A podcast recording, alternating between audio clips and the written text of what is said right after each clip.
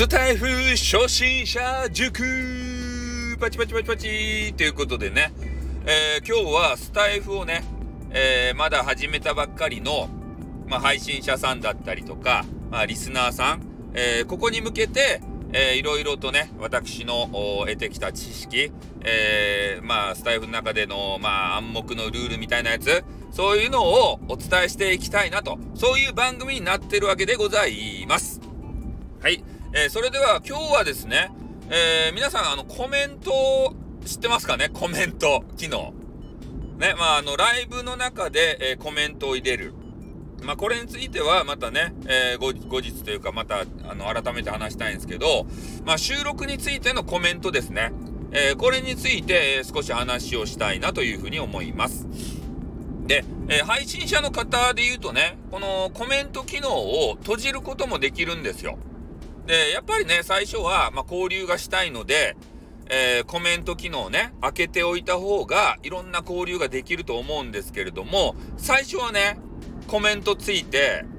ね、それを見て、えー、いろいろね、ああ、こう、面白いよって言われたりとか、そういうの見るとね、ああ、なんかこう、やっててよかったなと。ね、やっぱスタイフやっててよかったな、みたいなことを思うんすけど、もうだんだんね、えー、慣れてくるとですよ。で、そのコメントが、ちょっとね、嫌になる部分が出てきます。やっぱり。最初の頃とはね、感覚が違ってきます。まあ何かというと、やっぱコメントでね、変なコメントを入れてくる奴らがおるわけですよ、やっぱ中には。ね、おめえの話面白くねえんだよとかね。そういうのを面と向かってね、書いてくる人いるんですよ。ね、声が気持ち悪いとかね。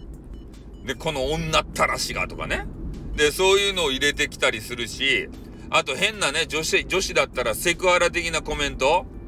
ね、声がなんかいやらしいですね、とかね。そういうやつとか、なんか、あの、先ほど巨乳の音が聞こえましたね、とかね。そういう気持ち悪いコメンティングをしてくる輩がいるわけですよ。俺じゃないよ。ね？ね、俺じゃないですからね。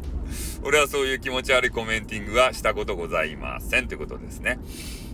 はい。というわけなんでね、えー、コメントがまあその部分で嫌になってきたりとか、あと、まあ普通のコメントをもらってるんだが、でも嫌になる場合があります。これどういう時かというと、えー、あまりにも、まあ君がね、人気が出すぎて、ね、あ、いいよっていうコメントがいっぱい来るじゃないですか、賞賛のコメント。で、これに対して、やっぱりコメント返しをしないとね、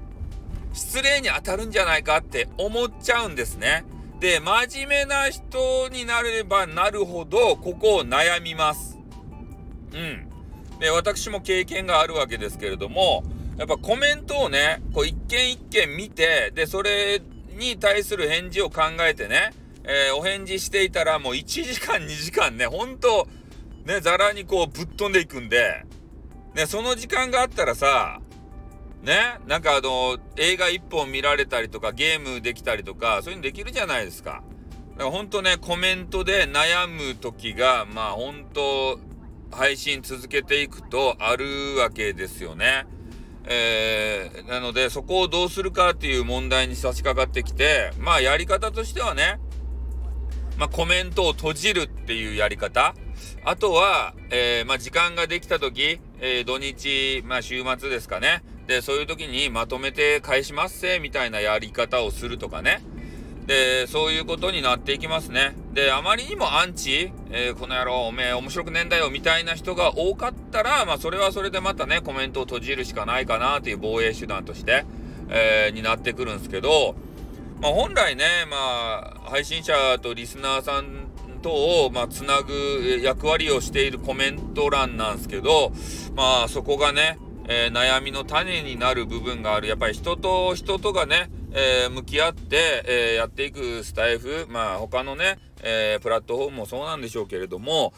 まあ、ここをね、まあ、使うかどうかっていうのをね、また、あの、初心者の方は悩まれると思うんでね、えどうしたらいいかって迷ったら、またね、私のところにね、えー、相談、まあ相談のこ、ここにね、コメンティングしてもらってもいいですよ。どうしたらいいんですかねとか言って。で、そういう時はね、えー、私がまたね、えー、的確なアドバイスをさせていただきたいなというふうに思とる所存でございます。はい。ではね、今日は、えー、コメントについて、えー、少しね、え、初心者さんに向けて配信をさせていただきました。はい、どうもありがとうございました。おります。あってー